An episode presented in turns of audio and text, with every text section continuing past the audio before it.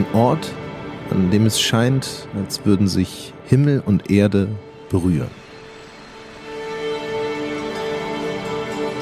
Blauer Himmel, grüne Berge und schneebedeckte Gipfel in der Ferne.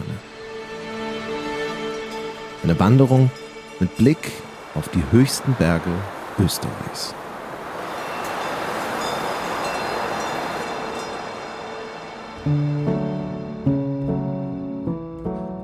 17 verschiedene Etappen, die zusammen auf eine Länge von 275 Kilometern kommen. Und zusammengerechnet ein Auf und Ab von 14.000 Höhenmetern ergeben.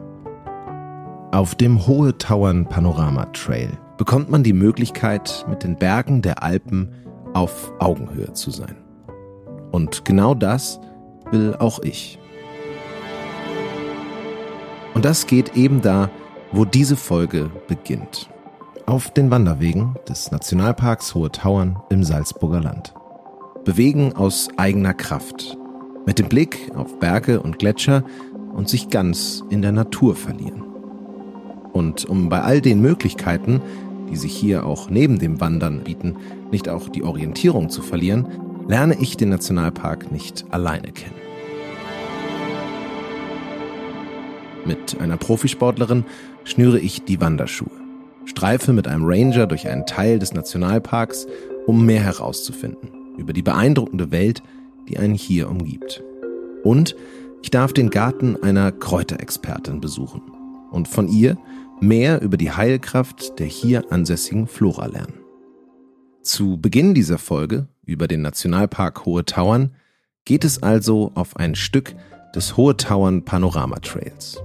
Wanderschuhe, Sonnencreme und Wasser sind bereit und das Weitwandererlebnis lockt mit dem Versprechen von Gesundheit für Geist und Körper durch die Kombination aus Bewegung und der Kraft der Natur.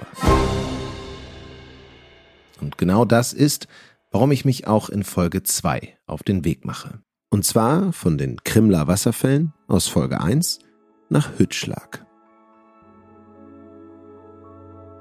Mein Name ist Jonas Ross und in diesem Podcast mache ich eine Reise durch die alpine Gesundheitsregion Salzburger Land. Und dabei will ich herausfinden, welche besonderen Gesundheitsangebote diese Region ihr eigen nennt. Denn sie ist bekannt für ihre natürliche Heilkraft. Die Orte, die ich auf dieser Reise aufsuche, sind ziemlich besonders und halten einige Überraschungen bereit. Und an dem Ort dieser Folge ist vor allem eins besonders seine atemberaubende Schönheit. Dann mal auf den Weg. Kuhglocken begleiten unsere festen Schritte auf dem Wanderweg. Um uns herum befindet sich ein Meer von Kräutern und am Horizont verliert sich der Blick in den Weiten der höchsten Berge Österreichs. An meiner Seite auf der Wanderung über die Etappe Nummer 4 des Hohe Tauern Panorama Trail ist jemand, die die vielen Wanderwege ziemlich gut kennt und die mir viel über die Region und den Panorama Trail erzählen kann. Ja, absolut. Und außerdem hat Sarah Dreier eine besondere Passion. Denn neben ihrer Leidenschaft fürs Wandern ist sie Vize-Weltmeisterin im Skibergsteigen. Wie vermutlich die meisten habe ich keine wirkliche Vorstellung davon, was das genau ist. Doch dazu später mehr. Neben dem Wind und dem Zwitschern der Vögel ist der Soundtrack dieser Reise vor allem das Knirschen meiner Schritte. Jeder Schritt bringt einem dem Ziel ein Stück näher. Und dann gibt es Phasen, da bringt mich das Wandern und der monotone Sound der Fußstapfen fast in einen tranceartigen Zustand. Es ist doch paradox, oder? Dass die körperliche Anstrengung, die physische Verbundenheit mit dem Boden, auf dem ich wandere, tatsächlich zu mentaler Entspannung führt. Sarah und ich laufen durch Wälder und über Almen vorbei an grasenden Kühen.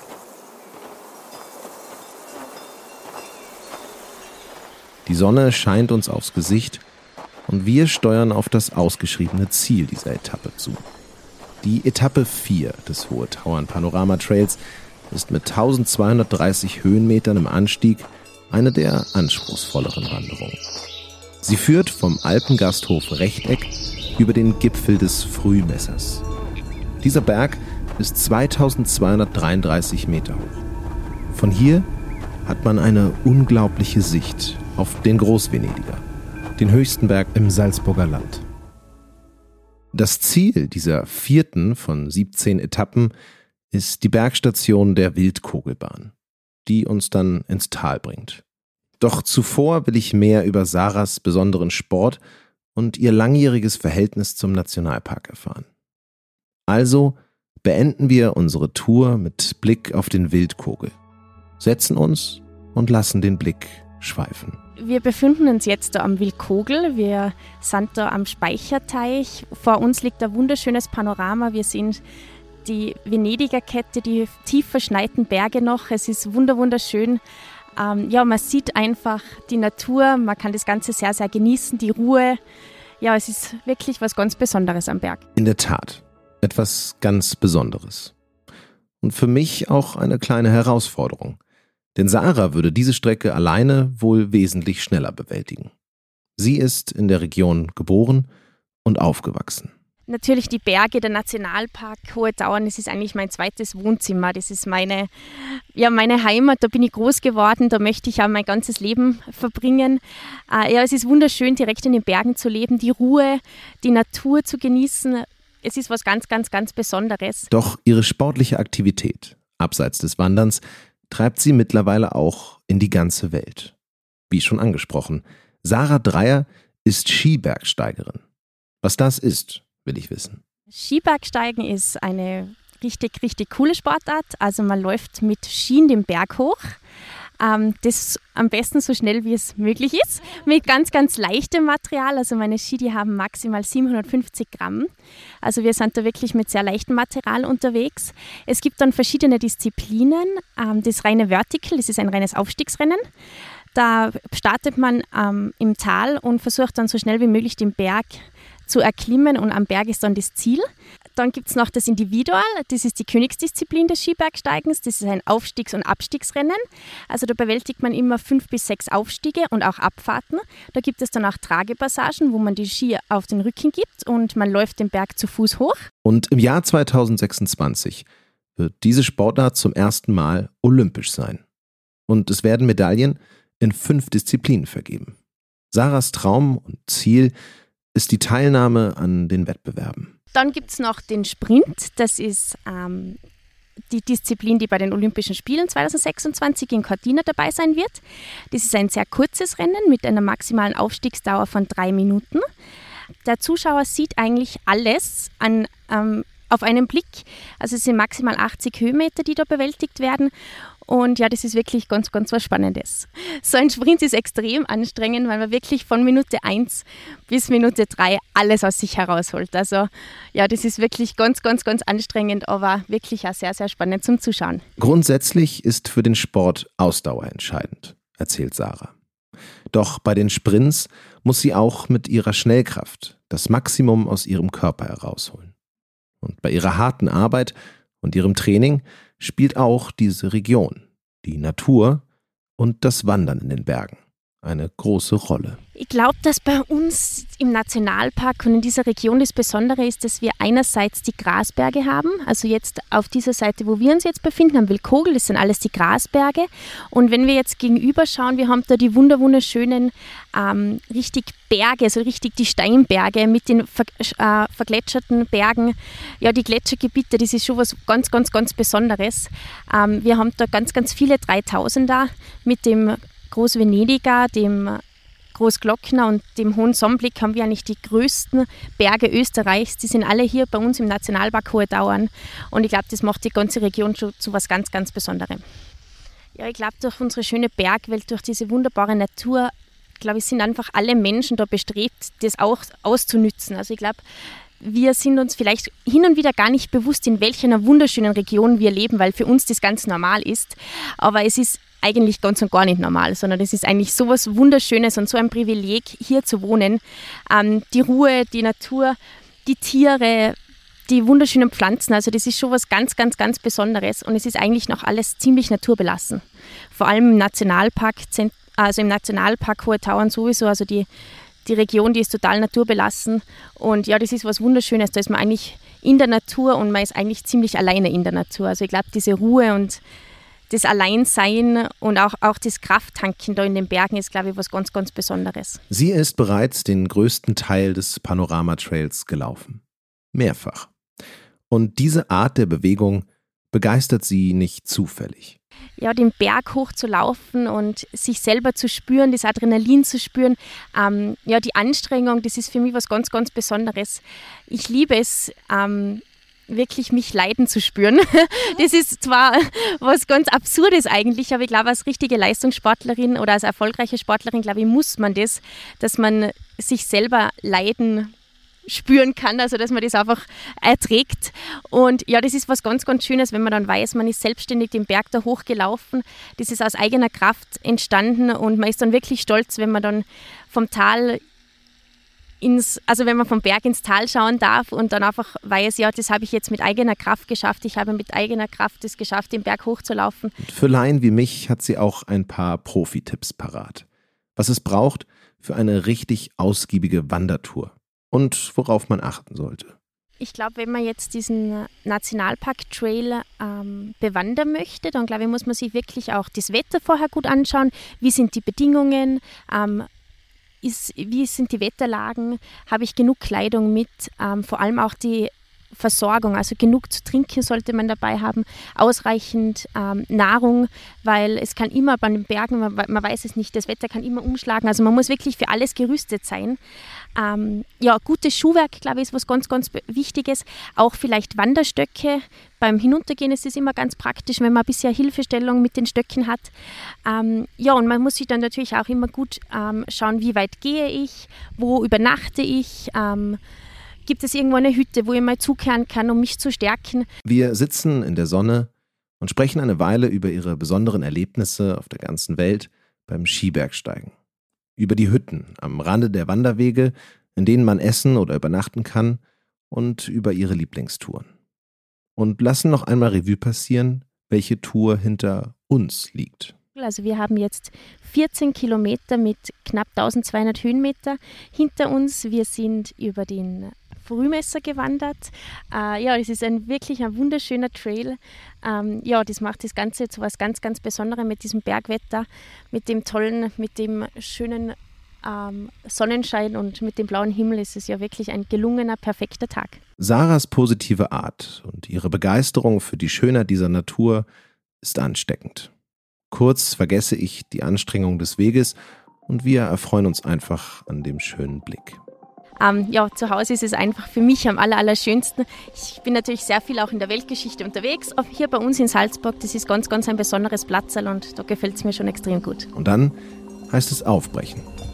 Die Etappe Nummer 4 hinter sich lassen, auf zur Wildkugelbahn und mit der Gondel ins Tal.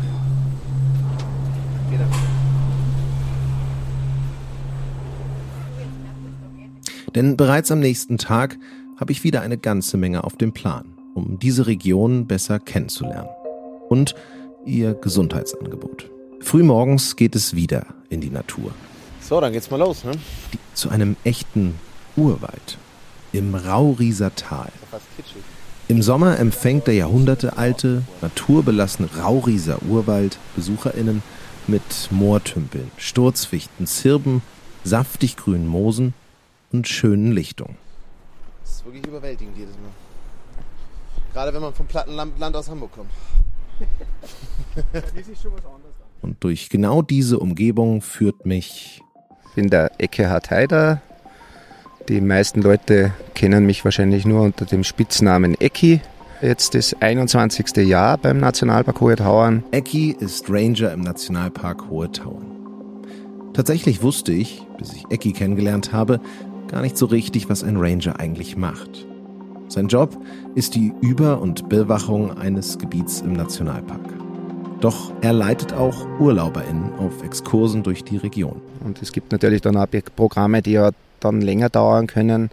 Speziell, wenn man dann irgendwie eine Privatexkursion hat, wo man dann mit Leuten je nach Bedürfnissen äh, entweder mal nur fotografiert, was ich auch schon gehabt habe, von sechs in der Früh, dass wir, oder halb sechs, dass wir losgefahren sind bis halb acht am Abend, nur halt, dass halt vielleicht der eine, der eine Knips dann dabei ist mit dem Superfoto.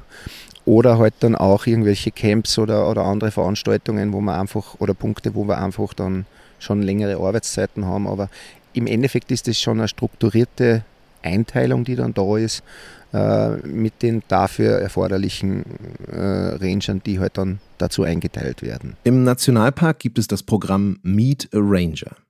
In den Sommermonaten sind die RangerInnen mehrmals pro Woche in sogenannten Infohütten in den Tälern anzutreffen. Da kann man Fragen stellen und mehr über die Region erfahren. Und das will ich auch. Ecki erzählt passend zu meiner Suche nach der Kraft der Natur von den vielen Besonderheiten seines gewaltigen Arbeitsplatzes. Da muss man schon vorausschicken, dass man mal wissen muss, was man will und was man dazu benötigt. Irgendwann sind die Leute sicher draufgekommen durch Selbstversuche, was eine Heilwirkung hat und was nicht. Gell? Aber das ist mir selber auch wichtig, dass man den, den Gästen oder den Schülern oder Schülerinnen auch mal beibringt, okay, es gibt Dinge, die sind wirklich, haben eine, haben eine gute Heilwirkung oder können mit unterstützend bei gesundheitlichen Problemen quasi helfen oder wirken. Ähm, es gibt aber auch Pflanzen oder vielleicht auch Flechten, äh, weil wenn ich nicht weiß, was ich pflücke, also das muss ich wirklich wissen, äh, dann kann das auch quasi ins Gegenteil dann umschlagen. Ja, da will ich zuerst die Heilwirkung und dann geht es mir eigentlich nicht mehr gut danach. Natürlich gibt es dann übers Jahr gesehen, so wie den Fichtenwipfelhonig im Frühjahr, wo man die frischen Triebe der Fichte sich holen kann, um zum Beispiel sich einen, einen Hustensaft zu machen. Im, Im Fichtenwald drinnen selber ist dann auch die, das Islandmoos als Flechte zu finden. Und Islandmoos ist eigentlich auch ganz eine alte Heilpflanzen bei uns, auch gut gegen Husten. Dann gibt es natürlich auch für die Bienen oder für die Imker dann interessant, teilweise eben auch dann die Völker werden dort mehr oder weniger freigelassen, Bienenvölker, um den Almrosenhonig äh, zu generieren dann für die Imker selber oder auch mit der Zirbe, äh, wo eben das Holz sehr, sehr feinmaßrig und weich ist. Das hat man ja früher schon als Tischlerholz verwendet. Äh, nimmt man heute das wieder als, als wirtschaftlich neues Wissen dann her, um sowas dann wieder neu zu vermarkten. Äh, die Leute haben früher schon auch gewusst, was sie an gewissen Dingen haben oder auch nicht. Inwiefern muss ich jetzt für mich auch sagen, wenn jetzt dieses Zirbenholz, die ätherischen Öle beim Zirbenbett oder mit den Zirbenkissen, inwiefern dass das jetzt die Herztätigkeit quasi runtersenkt oder dass das beruhigend ist. Ähm, ich habe ja selber ein Zirbenbett, ich weiß jetzt nicht, ob ich besser oder schlechter schlafe, ich mag halt nur den Geruch sehr gern. Und auch wenn er sagt, dass es immer noch Orte gibt, die aufgrund ihrer schweren Zugänglichkeit vermutlich noch nicht von einem Menschen besucht wurden, kennt Ecki die allermeisten Orte des Nationalparks im Salzburger Land wie seine Westentasche. Und ich frage ihn, was er nach all den Jahren sagen würde, was das Beste an seiner Arbeit ist. Das Beste, was man eigentlich kriegen kann, ist ein Kompliment oder die Freude nach einer Exkursion, die man spürt. Einfach, dass die Leute für sich selber sagen, wow, das war heute schön oder wow, da habe ich was gelernt selbst Wahrheit hat es einen ganzen Tag geregnet. Das wird nach ein paar Tagen oder Wochen wird das wieder zurückkommen als Flashback. Und die Leute werden eigentlich werden sich an das erinnern, ob das jetzt anstrengend war oder nicht. Und das ist eigentlich für mich mitunter das Schönste, dass man das gar nicht selber sowieso nicht initiiert, dass man sagt, wie hat es euch gefallen, sondern dass die Leute für sich selber sagen, das war halt voll cool, wir haben, wir haben das und das gesehen oder das und das gehört. Ähm, für mich ist natürlich auch diese Vielfältigkeit oder dieser Abwechslungsreichtum auch interessant. Ich bin nie zur gleichen Zeit am gleichen Ort. Mit der Einteilung ist man vielleicht oft einmal schon in einem selben Bereich drinnen, vom Tal her gesehen. Aber du hast nie die gleiche Wettersituation, du hast nie die gleichen Leute dazu. Und somit ist es eigentlich vom, vom Abwechslungsreichtum her etwas, was für mich unbezahlbar ist.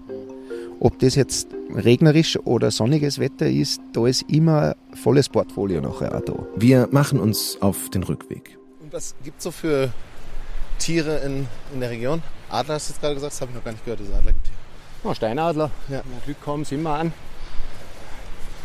Hört man ähm, wahrscheinlich auch. Da ist auch nicht ausgeschlossen, dass man immer wieder mal auch Gänsegeier sieht. Das sind ja reine Sommergäste. Ja. Und während wir so durch die Natur gehen, zeigt er hierhin und dorthin, erklärt Eigenheiten bestimmter Bergzüge und welche Orte in der Nähe wo und wie zu erreichen sind. Er erklärt mir, welche Nester zu welchen Vögeln gehören und was die Besonderheit mit dieser und jener Pflanze ist. In dem ganzen Naturkonstrukt sind wir nur ein kleiner Teil davon. Ja? Und diese Mächtigkeit oder was da für Energien dahinter stecken, äh, das ist uns oft einmal nicht wirklich hundertprozentig bewusst. Ja. Da, da gibt es wahrscheinlich schon einige Dinge, wo man sagen kann, okay, da hat man jetzt schon was erlebt. Aber bis jetzt echt einmal muss ich auch sagen, es ist noch nichts ganz Grobes ja. passiert. Es ist fast so, als ob eine Karte des Nationalparks und seiner natürlichen Ecken, Winkel und Weiten in Eckis Kopf gespeichert ist. Und es macht großen Spaß, ihm zuzuhören. Wie wohl auch. Es gibt so in alter Literatur, kann man lesen oder hat man immer wieder mal gehört, dass halt die in, in Gasthäusern, wo so Zirbenstuben waren, oftmals so Streithanseln, also welche, die halt dann schon vielleicht das eine oder andere Schnapsal zu viel getrunken haben, die haben sie oft in so Zirbenstuben reingesetzt, damit sie sich wieder beruhigen konnten. Aber inwiefern das stimmt, das kann ich natürlich nicht sagen. Aber es gibt halt schon so, und äh, auch wenn es Geschichten sind, eine gewisse Wahrheit muss dabei sein, sonst hätte man das nicht so aufgebracht. Weil früher waren es dann schon sehr erpicht drauf auf das Ganze. Und dann heißt es Abschied nehmen. Abschied von meinem ganz persönlichen Meet Arranger Tag. Und nach meinem Ausflug mit Ecki gibt es noch einen letzten Stop für diese Folge. Am frühen Abend begebe ich mich in die Nationalparkgemeinde Hollersbach.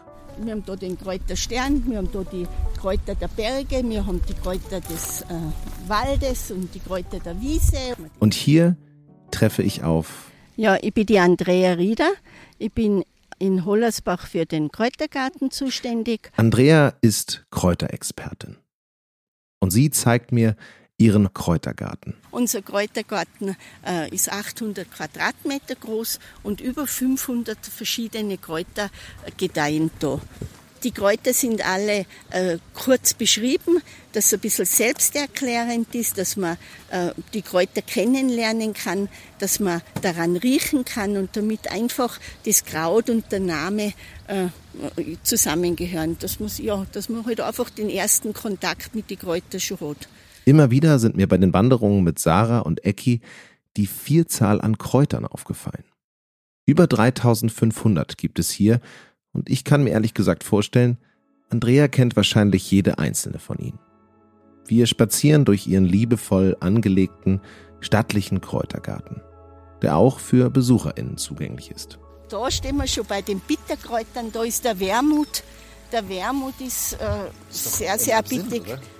Genau, Wermut äh, bringt man immer mit einer Absinth in Verbindung. Ja. Äh, und da sind wir eh schon bei ganz was Wichtiges. Der Wermut hat auf der einen Seite unglaubliche Heilkräfte äh, mit seinen Bitterstoffen. Also er unterstützt die Leber, die Galle, er ist für den Magen so gut. Wenn man ihn natürlich überdosiert, dann ist er tödlich. Mhm.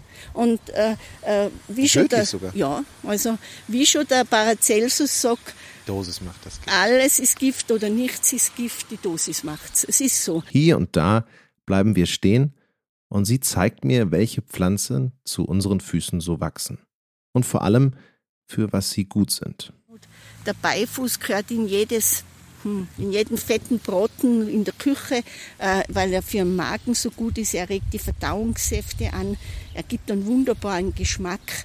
Der Beifuß ist aber auch so ein Schutzkraut und ein Frauenkraut. Also der Beifuß ist, wird oft auch die Mutter aller Kräuter genannt, so wichtig und so wertvoll.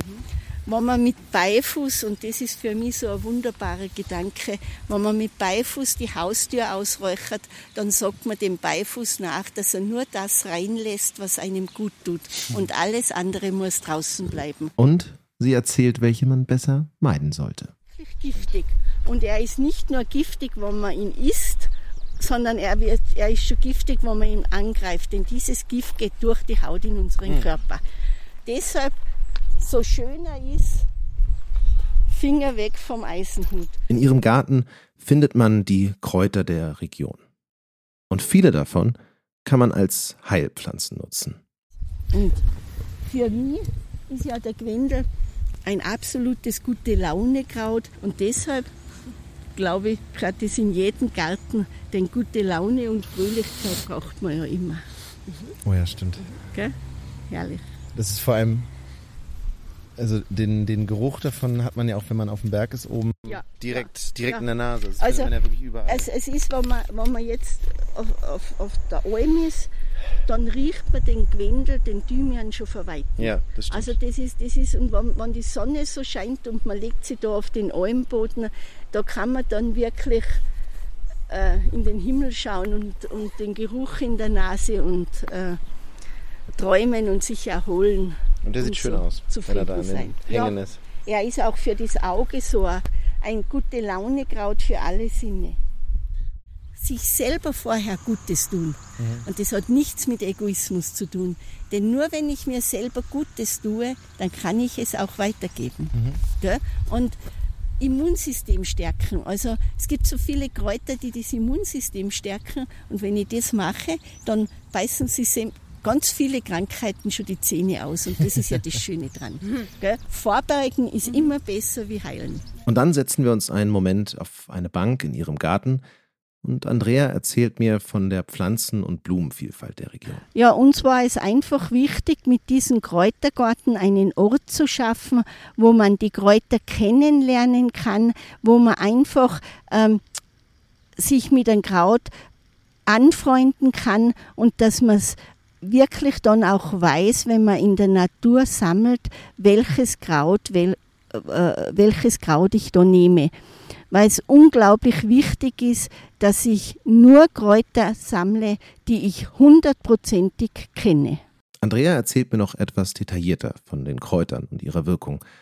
Und auch, wie man sie am besten zu sich nimmt. Äh, äh, jeden Tag ein, ein Kraut zum Tee trinken ist soll man ja nicht, man soll ja, wenn man einen reinsortigen Tee trinkt, soll man immer nur drei Wochen trinken, dann drei Wochen Pause machen.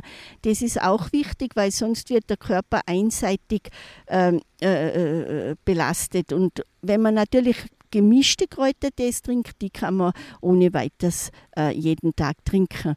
Was ich jeden Tag verwende, das ist Schnittlauch, das ist Petersilie, das ist Giersch in der Küche.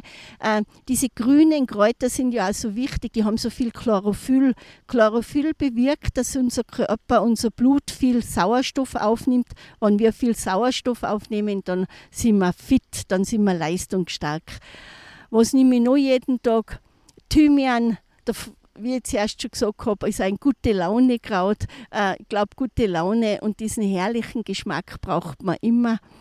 Und dann kommt es auch einfach ein bisschen auf, auf die Jahreszeit an, auf die Verfassung. Ich glaube, wenn man fröhlich und äh, gut drauf ist, braucht man was anderes, wie wenn halt das Leben äh, schwerer wird. Äh, und deshalb haben wir so viele verschiedene Kräuter. Andreas Kopf ist wie ein Lexikon voller Informationen über Pflanzen, Blumen und Kräuter, über ihre Wirkung, ihre Gefahren, über ihre Besonderheiten und wie man sie pflegt. Für Andrea ist klar, in der Natur gibt es eine Antwort auf die meisten Fragen, die unser Körper manchmal an uns stellt. Also man hört so oft, für jedes Wehwehchen ist in der Natur etwas gewachsen. Ich glaube, dass da schon was Wahres dran ist. Ähm, dass es gibt viele Kräuter mit der gleichen Wirkung und da muss man das finden, was für mich passt. Denn jeder Mensch ist anders. Es passt nicht für jeden das gleiche Kraut. Und was mir auch so wichtig ist, Kräuter sind so vorbeugend so wichtig zum Immunsystem äh, stärken, zum sich selber Gutes tun. Äh, für Verkühlung, für Schnupfen, für Verstauchungen. Überall da kann ich das Kraut einsetzen. Wenn man natürlich wirklich eine schwere Erkrankung hat, dann haben wir das unglaubliche Glück, dass wir in einem Land leben mit der besten medizinischen Versorgung und dann gehört man auch zum Arzt. Und ich glaube, das ist kein Widerspruch, sondern das ist diese Ergänzung und nur so kann es gehen. Die Volksheilkunde, die Natur und die Medizin und das ist mir auch ganz, ganz wichtig. Es wird Zeit zu gehen. Tatsächlich bekomme ich noch eine Kräutermischung geschenkt für zu Hause, um zumindest ein Stück der Natur dieses Orts mitzunehmen. Und mich daran zu erinnern. Und wir leben, also ich glaube, das ist einer unserer größten Reichtümer. Wir leben ja in einem Land, wo wir vor die Haustür gehen, wir bücken uns und können sammeln. Das ist, das ist so ein Reichtum. Und dann tut uns das Kraut äh, gut und das Bücken zum Sammeln tut uns ja gut. Also ja. haben wir schon zweimal für uns selber was Gutes getan. und alleine, wenn man sieht, die Kräuter, das macht ja auch schon so Freude. Ja. Ein so kurzer Besuch reicht wohl nicht aus, um das gesamte Urlaubsangebot oder die Natur des Nationalparks Hohe Tauern kennenzulernen. Es scheint, als gäbe es unendlich mehr zu entdecken und so viele andere Orte zu sehen zwischen den Bergen, Wäldern und Wasserläufen. Und dank Ecki und Andrea ist es mir gelungen, diese beeindruckende Natur etwas besser zu verstehen. Was man hier finden kann, ist nicht nur der Weg zur eigenen Gesundheit sondern auch ein extrem gesundes Ökosystem, in dem so vieles erfreut, staunen lässt oder im Falle der Kräuter, die Andrea mir gezeigt hat, sogar heilt. Ein schützenswerter Fleck Erde im Nationalpark Hohe Tauern im Salzburger Land. Schön, dass Sie mich hierher begleitet haben. Mein Name ist Jonas Ross und ich hoffe auch beim nächsten Stop meiner Gesundheitsreise in die alpine Gesundheitsregion Salzburger Land bin ich nicht allein. Denn in der nächsten Episode werde ich meine Suche nach der Heilkraft der Natur fortsetzen. Ciao und bis zur nächsten Folge und zum nächsten Teil dieser Reise.